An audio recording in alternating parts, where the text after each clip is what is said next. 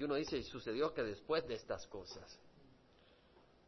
Y cuando estudiamos la palabra del Señor no simplemente la leemos, sino que queremos entender de qué cosas, de estas cosas. Después de estas cosas, Nabot de Jezreel, Jezreel estaba al norte, 24 millas al noroeste de Samaria.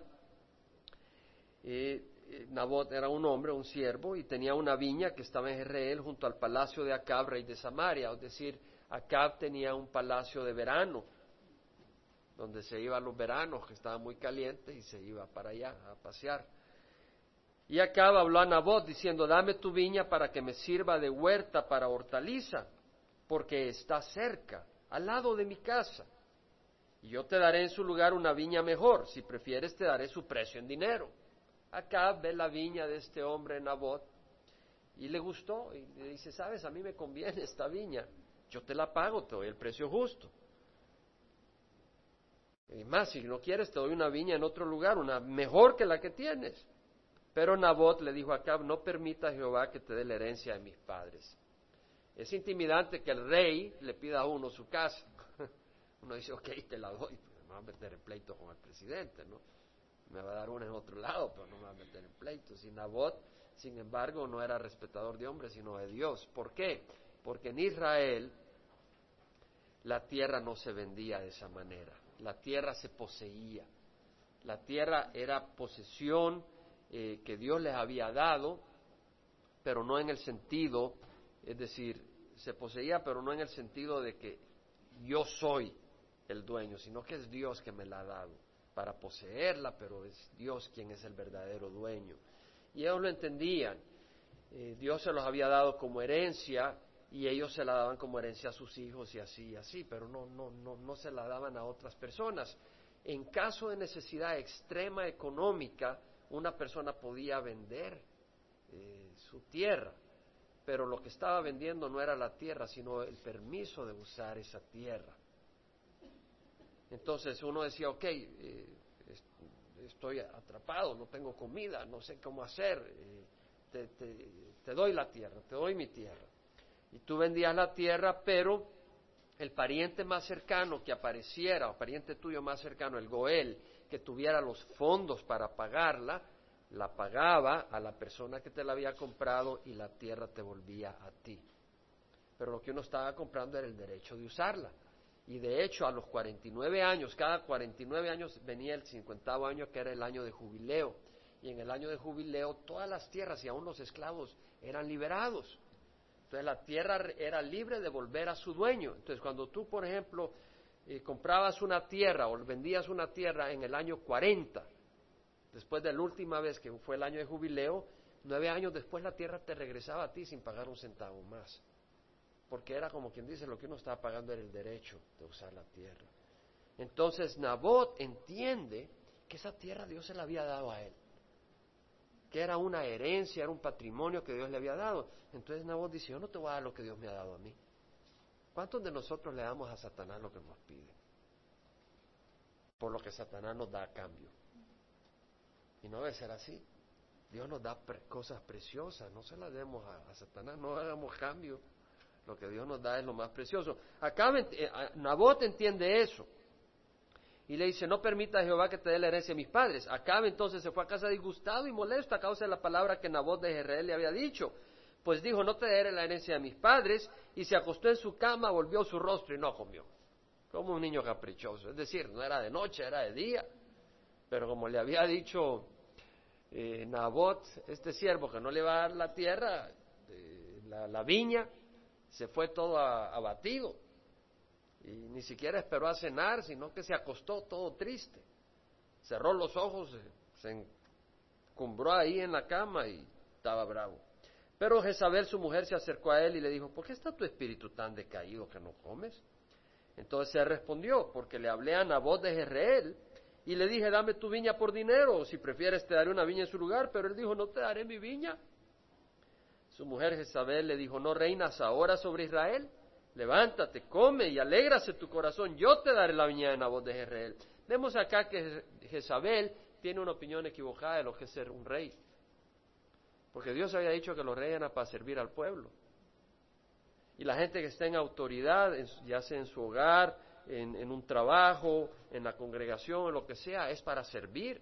El Señor Jesucristo le dijo a los discípulos, habéis visto a los gentiles de las naciones cómo se enseñorean sobre ellos, pero no ha de ser así entre vosotros, el que quiera ser entre vosotros el más grande será vuestro servidor.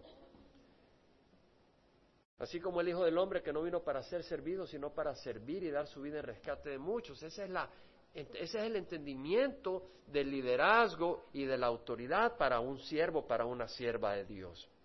Se da la autoridad para servir al pueblo, no se usa al pueblo para establecer autoridad. La autoridad es dada para servir. Entonces los discípulos tenían autoridad espiritual, amén pero esa autoridad espiritual era para servir. Jesús recibió autoridad, vino con autoridad, pero la usó para servir, no para ser servido. Entonces, los gobernantes van a tener que dar eh, cuentas un día a Dios. ¿Cómo usaron esa autoridad? ¿Para servir o para ser servidos? Los ancianos, los pastores, los líderes, los padres, las madres, un día van a tener que dar cuentas cómo usaron esa autoridad para tomar ventaja personal o para bendecir a otros. Pero esta mujer venía de Fenicia y eh, pues tenía un concepto equivocado y le dice, bueno, si tú eres rey, ¿qué estás hablando? Yo te daré la viña de Nabot de Israel. Y ella escribió cartas en nombre de Acab, las selló con su sello envió las cartas a los ancianos y a los nobles, a los líderes que vivían en la ciudad con Nabot y escribió en las cartas diciendo proclamad ayuno y sentada Nabot a la cabeza del pueblo, es decir, usa religión para apantallar. ¿Cuántas veces tú puedes por a través de cosas religiosas apantallar tus intenciones malévolas? Hermano, hagamos esto. Hermana, hagamos tal cosa. Tus intenciones realmente no son correctas pero quieres hacer algo, esto, lo otro, y aparece como algo religioso, pero las intenciones no están correctas. Dios conoce el corazón y nosotros debemos de cuidar nuestros corazones. Por eso tenemos que ser sensibles a la voz de Dios. Cada uno de nosotros debe buscar a Dios para ser sensible, para que nuestras motivaciones sean correctas. Sentada a los hombres malvados, dice, a dos hombres malvados delante del que, de él, delante de Nabot, que testifiquen contra él, este es Jezabel, diciendo, tú has blasfemado a Dios y al rey, entonces sacadlo y apedreadlo para que muere, porque así dice la palabra del Señor, que el que blasfema con testimonio de dos testigos, hay que matarlo para eliminar el mal de Israel. Entonces vemos que Jezabel está siguiendo la ley. Pon dos testigos, pero eran testigos falsos. Y los líderes estaban corrompidos ahí, porque vemos que están atemorizados por Jezabel. Los hombres de la ciudad, los ancianos y los nobles que vivían en su ciudad hicieron como Jezabel les había mandado. Estaban atemorizados. Tal como estaba escrito en las cartas que ya les había enviado. Proclamaron ayuno, sentaron a Nabota a la cabeza del pueblo. Entonces entraron los dos hombres malvados y se sentaron delante de él y los dos hombres malvados testificaron contra él, es decir, contra Nabot delante del pueblo, diciendo, Nabot ha blasfemado a Dios y al rey, y lo llevaron fuera de la ciudad, lo apedrearon y murió. Vemos a este hombre Acab, que está involucrado de esto, porque él sabía que Jezabel no estaba haciendo algo bueno, cuando dice, déjame, yo me encargo y te doy de regreso la viña. Vemos que este hombre, Acab, dejó ir a Benadad, al malvado que debía morir, lo dejó ir. Y al justo que debía vivir, terminó muriendo. Y así muchos a lo bueno llaman malo y a lo malo llaman bueno, como dice Isaías. Después enviaron un mensaje a Jezabel diciendo, Nabot ha sido apedreado y ha muerto. Vemos que estos líderes eh, le dijeron a Jezabel, hey, se cumplió la obra, se cumplió la misión. Cuando Jezabel oyó que Nabot había sido apedreado, y había muerto, Jezabel dijo a Acab, levántate, toma posesión de la viña de Nabot de Jezreel, la cual él se negó a darte por dinero, porque Nabot no está vivo, sino muerto. Claro que sabía que Jezabel lo había mandado a matar. No fue una muerte natural, Jezabel dijo, yo, yo me encargo, yo te doy la viña. Obviamente que estaba muerto es porque la había matado. Sucedió que cuando acabo yo que Nabot había muerto, se levantó para descender a la viña de Nabot de Jezreel para tomar posesión de ella. No pispilió, directo a tomar posesión de su juguete. Él tenía mucho, tenía palacios, tenía riquezas, pero siempre algo más. Las riquezas no satisfacen, siempre quieres algo más. Hoy te compras un Toyota, mañana quieres un Mercedes. Mañana te compras el Mercedes, pasado mañana quieres el Rolls Royce. Hoy te compras una casa de cinco cuartos, mañana ves una de seis. Siempre el hombre. Hay una tendencia que tenemos que tener cuidado. Yo no quiero decir que tenga mal que te compre una casa de cinco cuartos si es la voluntad de Dios. O de seis, pero eh, hay una tendencia en el hombre y tenemos que cuidarla porque si no está chequeada por el Espíritu Santo, terminamos siendo esclavos de las cosas. Entonces vino la palabra de, hey, momento, eh, Nabot se salió con las suyas, eh, Jezabel creyó que pudo tener control, pero Dios todo lo ve. Entonces vemos acá que vino la palabra de Jehová a Elías. ¿A quién le iba a enviar? Al mismo Elías diciendo, levántate, desciende al encuentro de Acab, rey de Israel, que está en Samaria, he aquí, él está en la viña de Nabot, a donde ha descendido a tomar posesión de ella. Le hablarás diciendo, así dice Jehová, has asesinado y además has tomado posesión de la viña. También le hablarás diciendo, así dice Jehová, en el lugar donde los perros lamieron la sangre de Nabot, los perros lamerán tu sangre, tu misma sangre, es decir, Nabot no pispilees, tu misma sangre es la que estoy hablando que van a lamer los perros. El Señor cuando murió Moisés, él mismo lo enterró personalmente en el valle de Moab, dice la palabra del Señor. A un siervo de Dios el Señor mismo lo enterró. A este malvado los perros iban a lamer su sangre. Y Acab dijo a Elías, cuando vio que venía Elías, ¿me has encontrado enemigo mío? La primera vez dijo el causante de problemas en Israel. Así le, se refirió a Elías. Eres tú causante de problemas en Israel, perturbador de Israel. Ahora no le dijo perturbador, le dijo enemigo mío. ¿Por qué era enemigo Elías de Acab? ¿Por qué fue enemigo? ¿Que acaso Elías tenía animosidad contra Acab? ¿Por qué fue enemigo? ¿Por qué era enemigo? Paró la lluvia, sí. Porque decía la palabra de Dios. Y a él no le gustaba la palabra de Dios. Él era un enviado de Dios. Y porque no le gustó lo que tenía que decirle el enviado de Dios, realmente su enemigo era Dios. Y todo aquel que representara a Dios. Tengamos cuidado cuando alguien nos dice algo que no nos gusta, pero sea Dios lo que nos está diciendo y te hagas enemigo de esa persona, pero estás peleando contra Dios. Tengamos cuidado en el ministerio, es decir, porque en la congregación Dios nos usa a unos y a otros. Y tengamos cuidado cuando nos resentimos con fulano, fulana, mengano, mengana, porque nos dijo algo que no nos gustó. Mejor es chequear a ver si, si Dios está ahí. Y si Dios está ahí, dale gracias a Dios que te envió a alguien para prepararte y cuidarte. Amén. Le dice, te he encontrado, Elías, porque te has vendido para hacer el mal ante los ojos de Jehová. ¿Cómo se ha vendido? Vendió su alma. Acá vendió su alma. Le dio su alma al enemigo para tener los placeres y el poder y lo que él quisiera. Y la unidad con su esposa Jezabel. Bueno, hay que tener unidad con el cónyuge, amén. Pero si el cónyuge anda en maldad, ámale, pero no puedes tener unidad. He aquí traeré mal sobre ti, te barreré completamente y cortaré de acá todo varón, tanto siervo como libre en Israel. Te haré tu casa como la casa de Jeroboam, hijo de Nabat, y como la casa de Baasa, hijo de Ahías, por la provocación con la que me has provocado a ira y porque has hecho pecar a Israel. También de Jezabel ha hablado Jehová. Ahora Jezabel te toca a ti. Los perros comerán a Jezabel en la parcela de Jezreel. No solo te van a chupar la sangre, te van a comer los perros. Eh, lo que está diciendo es, Acab y a Isabel van a tener un fin violento.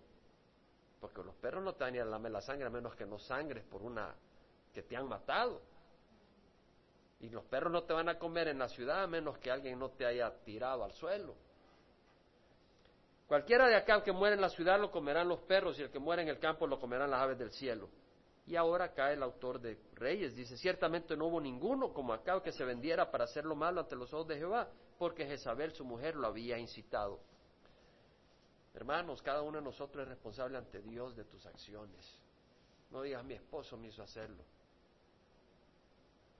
The devil made me do it. O el diablo me hizo hacerlo. Tú eres responsable ante Dios. Su conducta fue muy abominable, pues fue tras los ídolos, conforme a todo lo que habían hecho los amorreos, a los que el Señor había echado delante de los hijos de Israel. Y sucedió que cuando Acab oyó estas palabras, rasgó sus vestidos, puso silicio, es decir, saco, sobre sus carnes. No quiere decir las chuletas y las carnitas, la carne es decir, todo, toda su carne expuesta, sus piernas, sus brazos, sobre todo se cubrió. Y ayunó, se asustó, Dijo, Dios mío, perdóname. Se acostó con el silicio y andaba abatido. Ahora sí andaba abatido. Y ahí Jezabel no apareció. Entonces la palabra de Jehová vino a Elías Tisbita diciendo, ¿ves cómo Acab se ha humillado delante de mí? Porque si ha humillado delante de mí no traeré el mal en sus días, pero en los días de su hijo traeré el mal sobre su casa.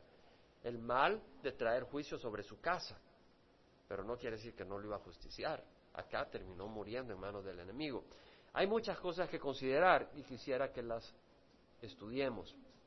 Padre, una vez más te ruego que abra nuestros corazones a las meditaciones sobre tu palabra, en nombre de Jesús. Amén. Número uno, acá fue motivado por sus intereses, por su conveniencia. En Primera de Reyes 21, 2, que dice acá, dame tu viña para que me sirva de huerta para hortaliza, porque está cerca al lado de mi casa. Es mi conveniencia.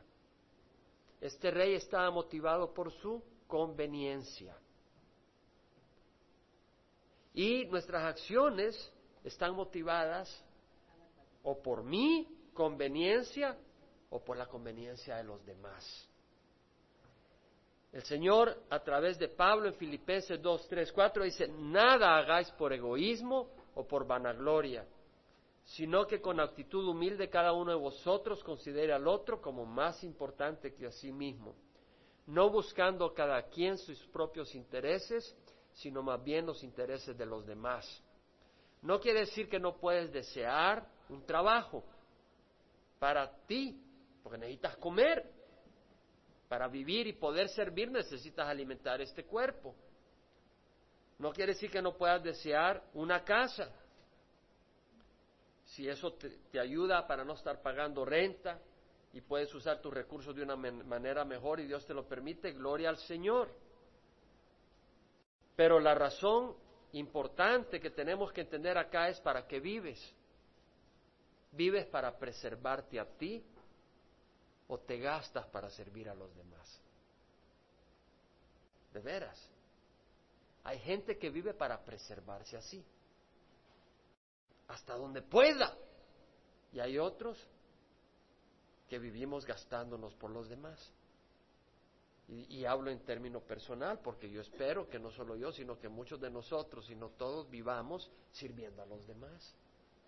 Porque a eso nos llama el Señor. Una de las camisas dice así, porque por uno murió, por, por todo murió, para que los que vivamos no vivamos para sí, sino para aquel que murió y resucitó por nosotros. Para eso vivimos, para los demás. Uno, acá fue motivado por sus intereses. Nosotros no estamos llamados a ser motivados para servirnos a nosotros y no servirlos a los demás. Amén. Segundo, Acab no comprendió su posición y por eso no aceptaba los límites espirituales de Dios.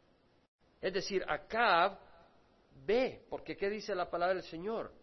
¿Qué le dijo Nabot en el versículo 3 acá? No permita a Jehová que te dé la herencia de mis padres. Es decir, es algo santo, es algo sagrado, es algo heredado. Realmente ni siquiera yo lo poseo de Dios, es algo que me ha sido pasado y yo soy un administrador. No más que un administrador de este bien que tengo el privilegio de tener, no te lo puedo vender a ti por tu conveniencia. Acá se fue a casa disgustado. Es decir, acá dice un momento, yo quiero esa viña.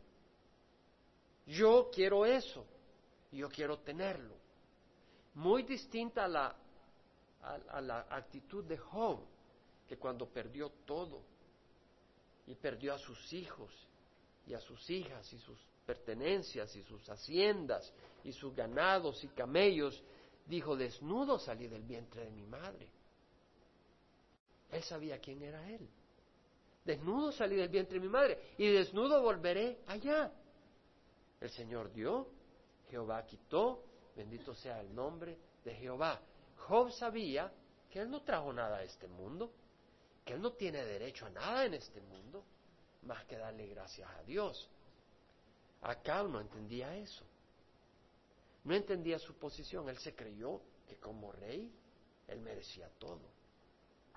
Y Él tenía derecho a lo que Él quisiera a lo que viera y le pareciera bonito, él tenía derecho. Tengamos cuidado cuando nosotros pensamos que tenemos derecho, que no nos pertenece. En el Salmo 104, 24 dice el salmista, cuán numerosas son tus obras, oh Jehová, con sabiduría las has hecho todas. ¿Quién ha hecho todo? ¿Sí? Tú dices, bueno, yo hice esta casa, bueno, ¿y qué usaste para usar esta casa? Ladrillos. Ah, ok. ¿Y los minerales de dónde los trajiste? Oh, Dios los hizo. O yo hice este mueble. Bueno, ¿y dónde conseguiste el material? Bueno, de un árbol. Y el árbol yo lo planté. ¿Y la semilla? Dios hizo todo, hermanos. Dios hizo todo. Y las personas. Tú no puedes decir, bueno, esta persona me pertenece. Y aquí todas las almas son mías, dice el Señor en Ezequiel 18:4. Tanto el alma del Padre como el alma del Hijo mías son. Tus hijos no te pertenecen, están prestados, le pertenecen a Dios. Entonces, Acab no comprendió su posición, por eso se fue enojado. Tengamos cuidado cuando no comprendemos nuestra posición. Tercero, Acab fue con pinche de Jezabel yo no sé si compinche mala palabra en algún lugar, pero es compadre, como quiera llamarle, cómplice, sí, esa es la palabra más formal, pero para impresionar un poco usamos la, la de compinche. Él no se atrevió a quitarle, no se le ocurrió ni se le atrevió, ni se atrevió a quitarle por la fuerza la viña a Nabot, pero cerró los ojos muy complacido que su esposa iba a tomar cartas en el asunto, porque su esposa sabía que ella cuando se proponía algo lo obtenía. ¿Conocen gente que así? Que cuando se propone algo lo obtiene, llueve, truene, lo que sea. Hermano, hay un dicho que dice en El Salvador y creo que en otros lados, el que calla otorga. ¿Lo han oído? En Isaías 58, versículos 5 y 6, dice el Señor, ¿es este el ayuno que yo escogí para que un día se humille el hombre? ¿Es acaso para que incline su cabeza como un junco y para que se acueste en silicio y cenizas? ¿Llamaréis a esto ayuno y día acepto a Jehová? ¿No es este el ayuno que yo escogí? Desatar las, las ligaduras de la impiedad. Soltar las coyundas del yugo, dejar ir libres a los oprimidos y romper todo yugo, es decir, hacer lo que podamos en contra de la injusticia. No simplemente ser observadores pasivos. Y luego el capítulo 18 de Isaías tiene unas enseñanzas muy hermosas. Entonces, hermanos, eh, muchos no son culpables directamente, pero son culpables por no oponerse, por los beneficios que reciben. Tal vez tu hijo trae regalos caros, con el dinero del negocio de drogas que opera desde tu casa. Tú eres cómplice si no haces algo al respecto.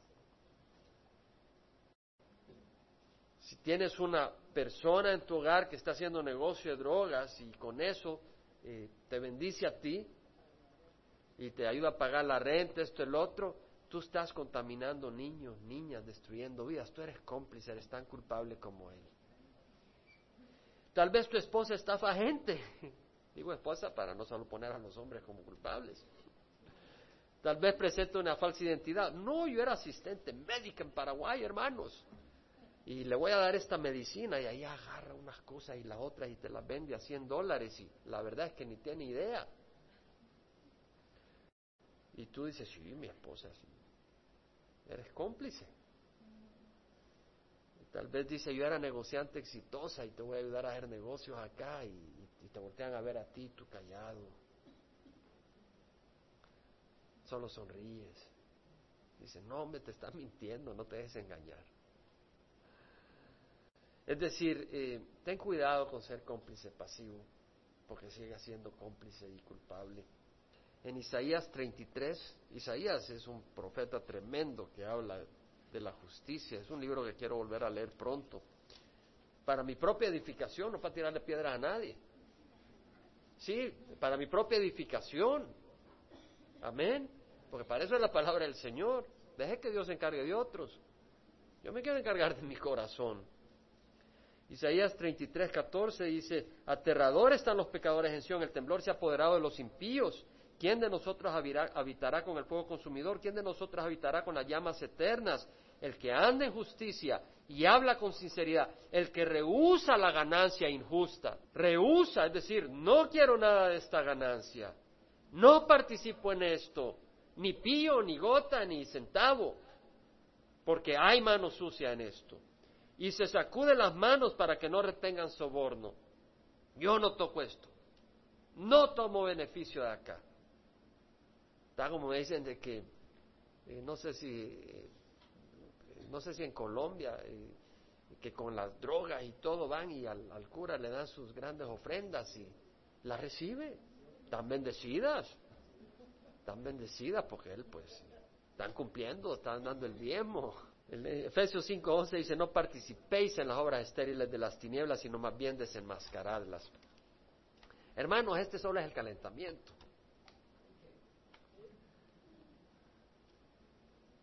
Este es el tema central del mensaje, la codicia. Este es el tema central del mensaje. Y la verdad es que me empezó a refrescar. ¿Sabes cuándo refrescas? Cuando estás siendo instruido. Cuando estás recibiendo. Una tierra que está que no recibe agua, pasa el agua y ni pío, no te mueve. Pero una tierra que chupa agua es cambiada.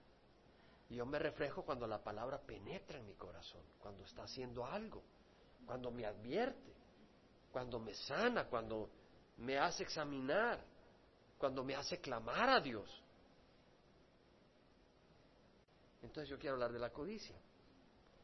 Porque obviamente que Nabot fue víctima de la codicia de Acab y Jezabel. No codiciarás la casa de tu prójimo, no codiciarás, no codiciarás la mujer de tu prójimo, ni su buey, bueno, ni su siervo, ni su sierva, ni su buey, ni su ano, ni nada que le pertenezca a tu prójimo.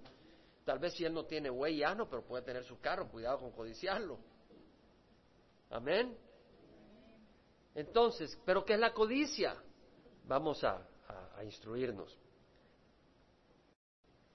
Estuve, eh, el, profesor Robertson McQuilkin es una bella persona, un bello siervo de Dios, tiene un libro de bíblica ética muy bueno.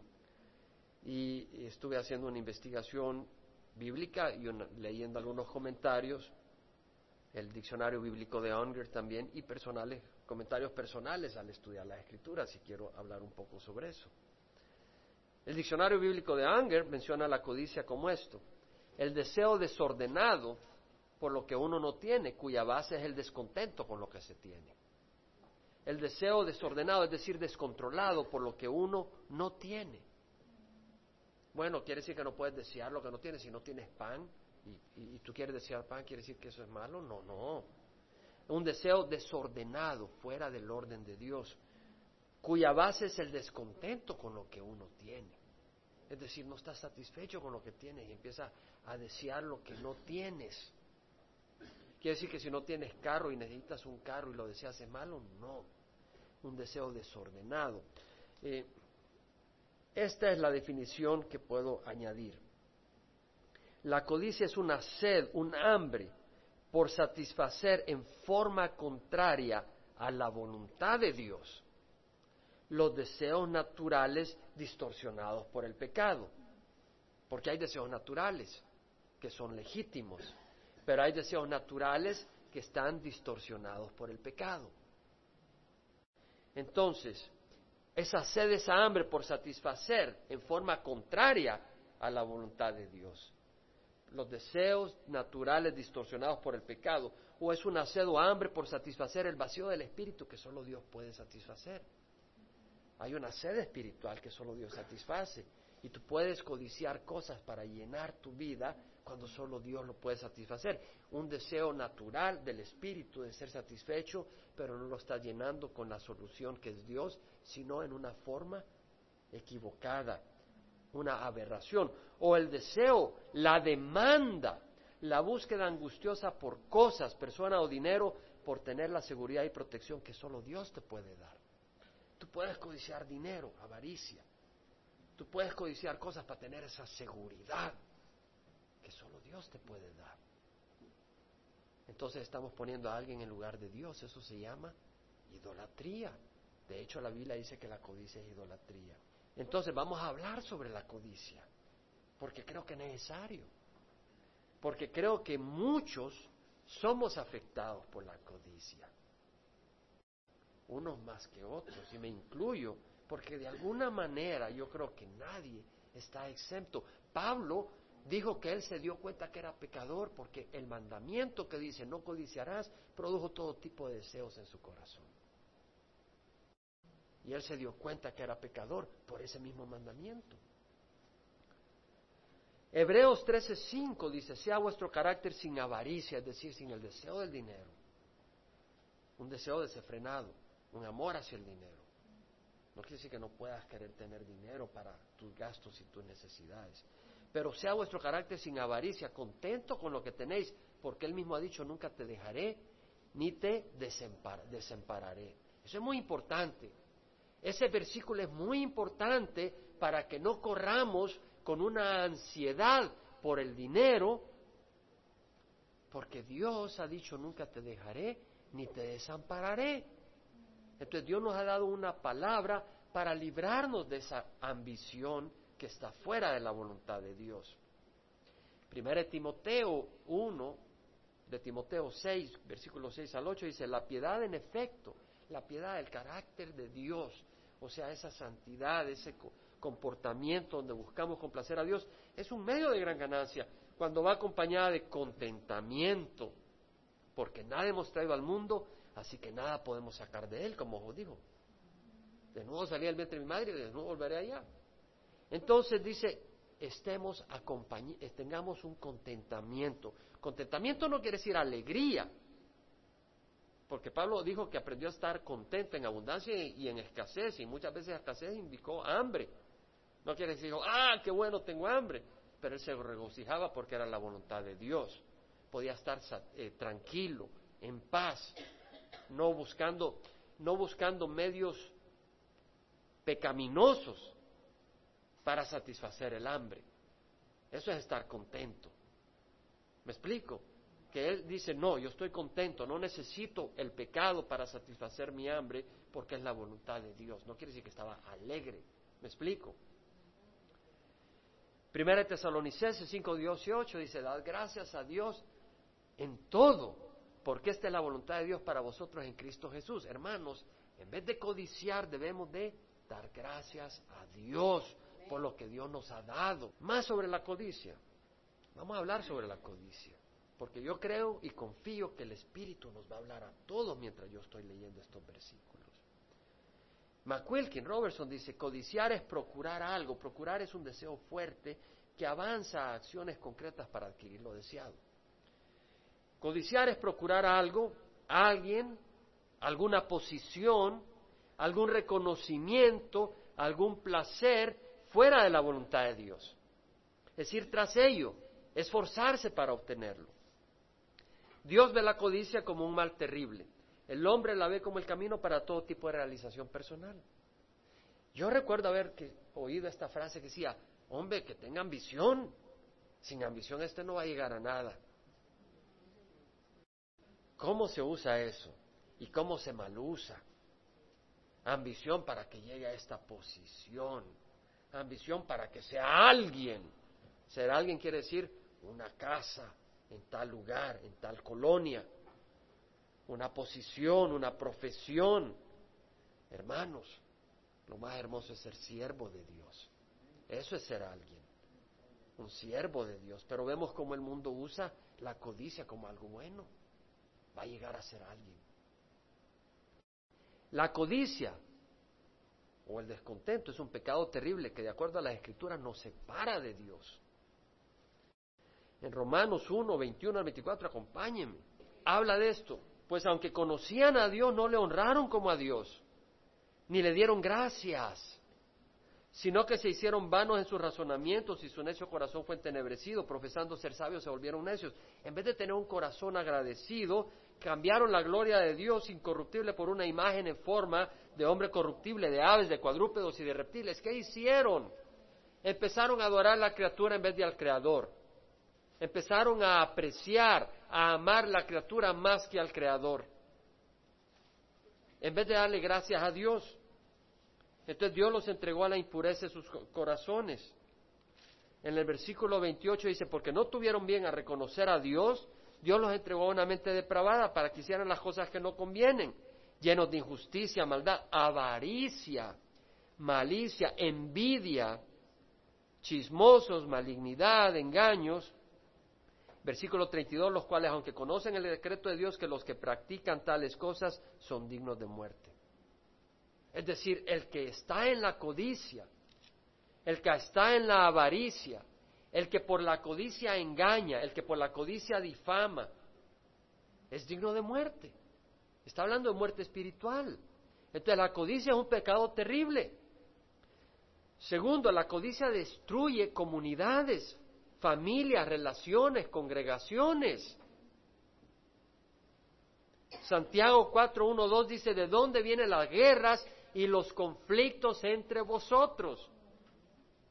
no vienen de vuestras pasiones que combaten en vuestros miembros y en la iglesia puede haber codicia y haber pasiones entre los miembros de la iglesia.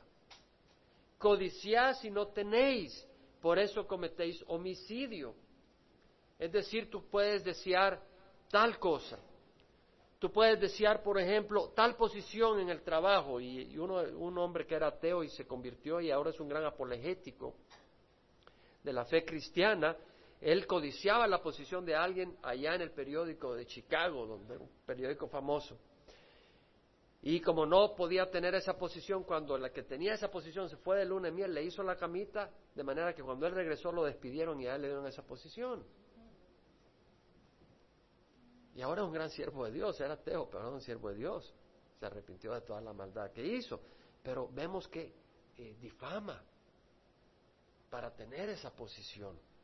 Eh, pero puedes matar como hizo Jezabel. Sois envidiosos, la envidia es una forma de codicia, vamos a hablar sobre ello, y no podéis obtener, por eso combatís y hacéis guerra. Hay codicia de cosas no materiales, que es la envidia. Es posible codiciar las habilidades, la posición de otra persona, es posible codiciar el afecto de otra persona. ¿Me explico? Si tal vez una hermana tiene mucha popularidad, y tú quieres codiciar esa popularidad, ese afecto, y empiezas a tener envidia de esa hermana. O ese hermano tiene este don o esta popularidad o este aprecio y empiezas a codiciar ese aprecio y empiezas a tener envidia de ese hermano. Cuidémonos. O esta, esta fulana en el trabajo tiene una apariencia, una fisionomía, un looks y tú no tienes ese luz y empiezas a envidiar a esa persona. La envidia es una forma de codicia particularmente destructiva. Unger dice que la envidia es un sentimiento de descontento y mortificación que nace del corazón egoísta, porque se pone en el centro de todo ante la superioridad real o percibida de otro. Esa pasión maligna que ve en otro cualidades que codicia y odia a quien las posee. O sea que en la envidia tú ya no solo deseas, sino que empiezas a odiar al que lo tiene. El nuevo diccionario bíblico de Tyndale dice que la envidia es una tristeza creada por los que otros tienen que nosotros no tenemos. Te causa tristeza estás en medio de estas personas y te sientes triste, te sientes incómodo. De manera que siento definirlo como un sentimiento de molestia, incomodidad, resentimiento, enojo, desprecio hacia otra persona por el solo hecho de poseer características o ventajas o cosas percibidas o reales que nosotros quisiéramos tener pero no tenemos. La Biblia enseña que la codicia te extravía de la fe. La codicia tortura tu alma y la codicia te hunde en la perdición. Primera Timoteo 6, 9, 10 dice, los que quieren enriquecerse caen en tentación y lazo y en muchos deseos necios y engañosos que hunden a los hombres en la ruina y en la perdición. Hunden, porque la raíz de todos los males, o como dice otras traducciones en inglés, pero una raíz de todo tipo de males es el amor al dinero. No es el dinero, es el amor al dinero, por el cual codiciando los algunos se extraviaron de la fe y se torturaron con muchos dolores, es decir, torturaron su vida y además perdieron la salvación. No estoy diciendo si se pierde o no se pierde, lo que quiero decir es perdieron la oportunidad de ser salvos. No estoy queriendo entrar en un argumento teológico. Pero si tú codicias, no te vas a salvar. La codicia es pecado, pero en Estados Unidos la codicia es el motor que mueve la economía. Y te pasan despertando la codicia. Codicia para la comida. Ya no está bien frijolitos y taquitos, tienes que comer esto. Y si no eres un miserable. Ya la ropita esta no está bien, tienes que vestir así. Y estás codiciando. Y, es por la televisión. Cuidado con ver televisión. En el lenguaje de computadora dicen trash in, trash out, garbage in, garbage out. Metes basura a la computadora, te saca basura. Bueno, metes basura a tu cabeza, va a salir basura de tu vida. La codicia acarrea la ira divina, hermanos.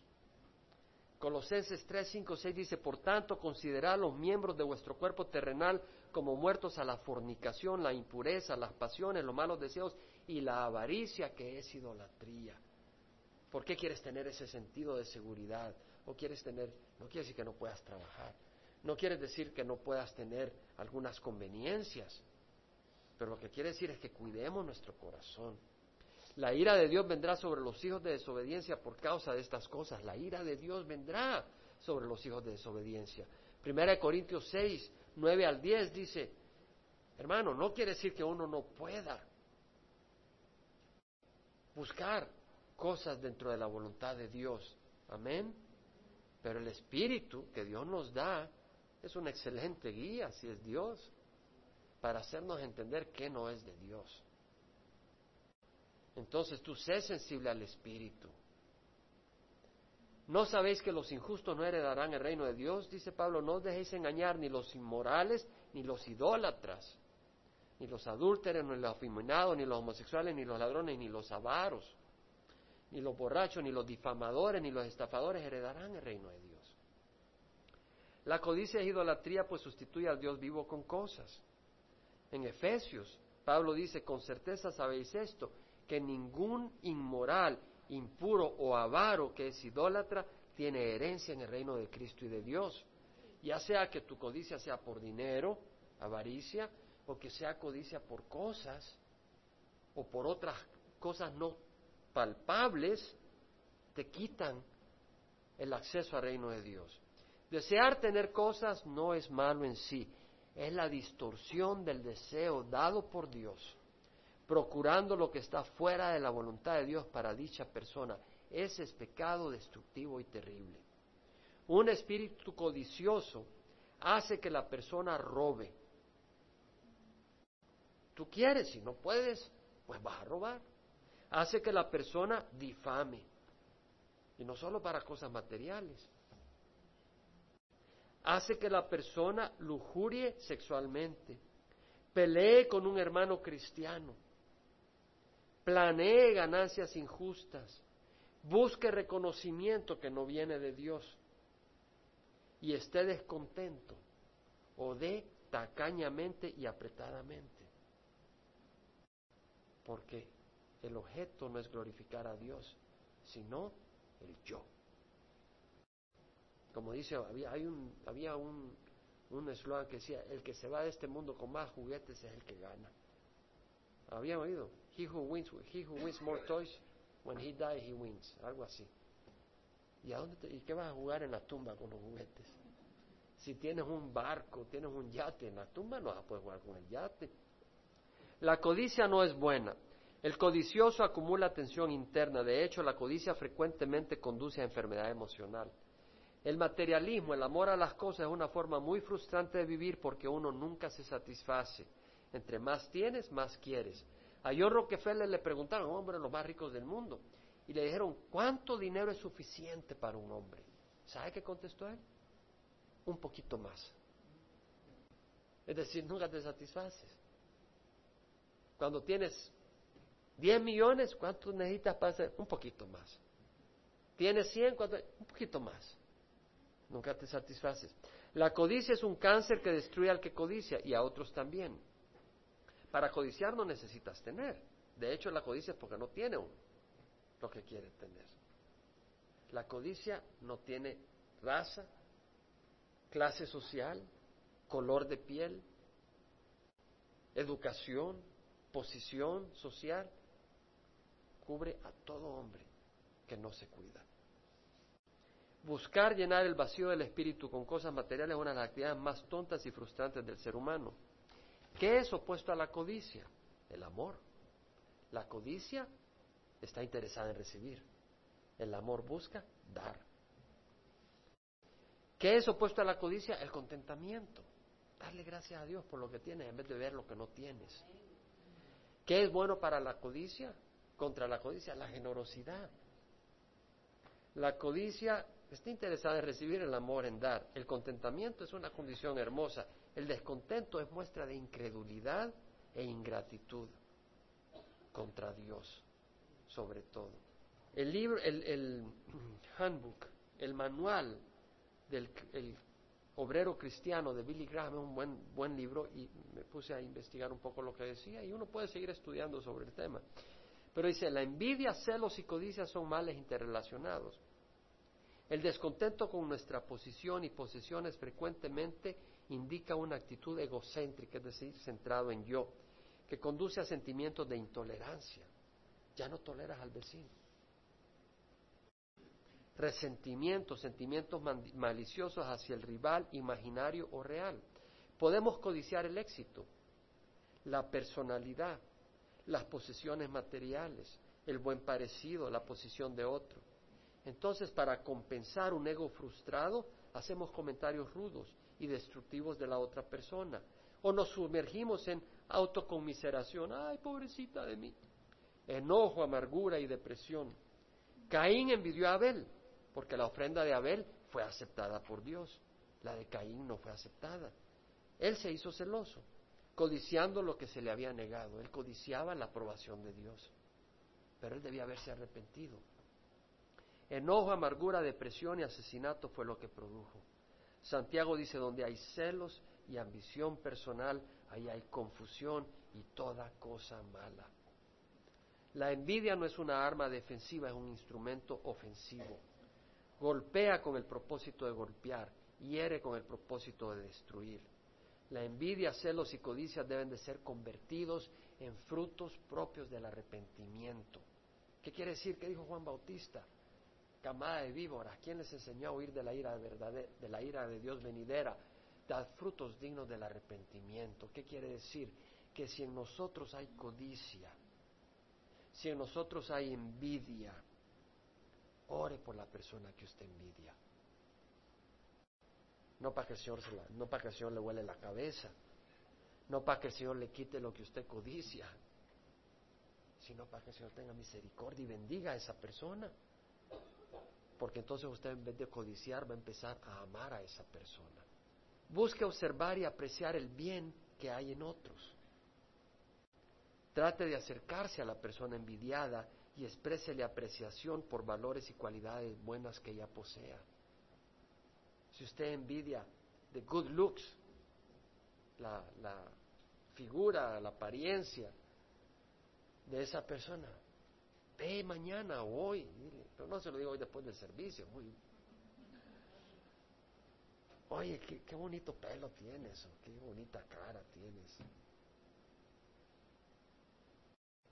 Pero no diga, eh, qué bonita cara tienes. Exprese la apreciación por valores y cualidades buenas que anteriormente eran causa de sentimientos negativos y pecados en usted. ¿Por qué se tomó tanto tiempo, hermano? Porque estoy convencido que todos podemos recibir esta enseñanza.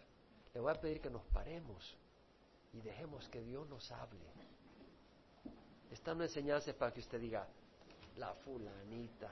Esta, esta enseñanza es para que nosotros digamos, Señor, ¿a quién he envidiado? ¿A quién estoy envidiando? No para que diga, me tienen tanta envidia porque yo soy tan bien parecido. Vamos a, a cerrar los ojos, hermanos, y yo le invito a que le pidamos al Señor que nos revele y realmente deje que el Señor nos hable. Hemos envidiado a alguien. El Espíritu le pone a alguna persona ahorita. Hay alguien que usted no aguanta. Tal vez usted cree que no lo aguanta por razones equivocadas. La verdad es que usted envidia tal cosa o usted codicia tal cosa. O hay algo que usted está deseando y le está haciendo la vida imposible a su esposa. Y lo que pasa es que usted codicia tal cosa. Y quiere que ella haga esto y esto y esto para sus propios fines codiciosos. O su esposo. Quiere que tenga tres trabajos y lo que pasa es que no es que él sea un aragán, sino lo que usted quiere tener es un avión y no necesita un avión para ir de Santana a la iglesia. ¿Qué vas a hacer con el avión? ¿Dónde lo vas a guardar? Tal vez no es avión, pero es algo y no vas a saber qué hacer cuando lo tengas te va a contaminar, te va a destruir. Ahí donde estás, considera, deja que el Señor te hable. Padre, rendimos a tus pies cualquier deseo, cualquier ambición, Padre. Te buscamos a ti y tú eres el tesoro más precioso que podemos desear. No lo que nos puedas dar, sino tú, Señor. Y te damos gracias porque tú has entrado a nuestras vidas y eres la posesión más preciosa que podremos jamás imaginar y te damos gracias porque no solo te poseemos, sino que tú nos posees. Te pertenecemos, Dios Santo. Haz con nuestras vidas conforme a tu voluntad y te damos gracias en nombre de Jesús y que la gracia de nuestro Señor Jesucristo, el amor del Padre y la comunión del Espíritu Santo vaya con cada uno de ustedes. En nombre de Cristo Jesús. Amén.